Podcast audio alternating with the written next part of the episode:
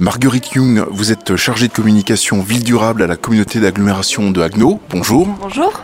Jusqu'au 26 mars, nous pouvons découvrir les coulisses de l'eau du robinet à l'occasion de la première édition des Journées de l'eau. Quel est le public attendu pour ces journées? Alors, Ce mercredi 22 mars, nous avons accueilli des, des enfants à la médiathèque de Haguenau qui ont pu profiter des ateliers animés par le CME, le Conseil municipal des enfants.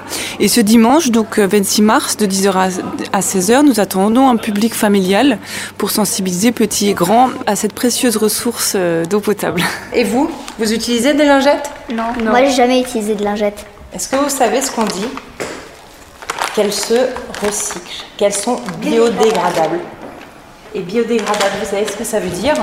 Par exemple, si on le jette euh, dans les toilettes, pour euh, le temps d'aller à la station d'épuration, ça n'a pas le temps de se biodégrader. Clémence a raison. Si tu jettes une lingette, même si on dit qu'elle va se euh, désintégrer entièrement, qu'elle va disparaître, c'est pas tout à fait vrai. Il faut beaucoup, beaucoup, beaucoup de temps. Aujourd'hui, l'eau est au cœur de nombreux débats. Pour vous, quels sont les enjeux de l'organisation d'un tel événement Alors justement, c'est de rendre public et, euh, et accessible des lieux qui sont habituellement fermés au grand public euh, pour voir un petit peu les coulisses de notre robinet.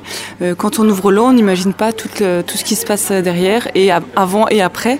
Et c'est l'occasion en fait de, pour les familles de découvrir ce bien précieux. Quel est plus en détail le programme qui nous attend pour ce week-end Alors dimanche 26 mars, il y aura des visites guidées de 10h à 16h à l'usine de production d'eau potable d'Oberhofen-sur-Moder et de la station d'épuration de Bichevillers, avec à côté des animations, des ateliers, une exposition. Donc le tout de 10h à 16h, c'est sur inscription mais ce n'est pas obligatoire. Euh, donc voilà, on vous attend euh, nombreux ce jour-là. On le rappelle, les inscriptions et le programme détaillé se trouvent sur le site de l'agglomération d'Agno. aglo-aguenau.fr